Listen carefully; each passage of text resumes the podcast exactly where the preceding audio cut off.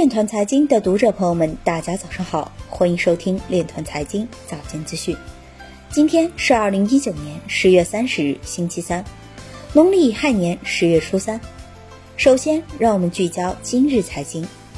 美洲开发银行将在区块链上试点土地注册。西班牙监管机构针对二十一家未经授权的外汇和加密货币实体发布警告。广州将打造区块链产业先行区，构建大湾区创新发展新引擎。证券时报头版评论：央行数字货币落地需排除多重障碍。南方电网公司积极探索区块链技术应用。约翰内斯堡拒绝支付比特币赎金，相信将能够将系统恢复到完整功能。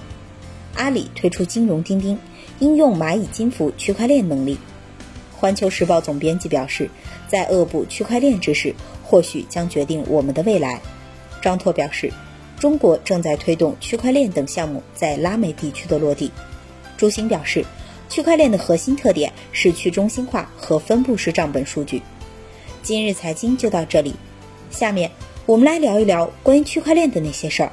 据科创板日报消息。据国家互联网信息办公室官网显示，共有六家银行备案十四项区块链信息服务。分析人士表示，银行运用区块链技术的路径，主要以银企间的联盟链为表现方式，即供应链金融加金融区块链。借助区块链技术，通过应用区块链赋能的真实数据、有效权利等，银行供应链金融可以将客户延伸到供应链的再上游，如二级供应商等。在下游如二级销售商，助力实体经济发展。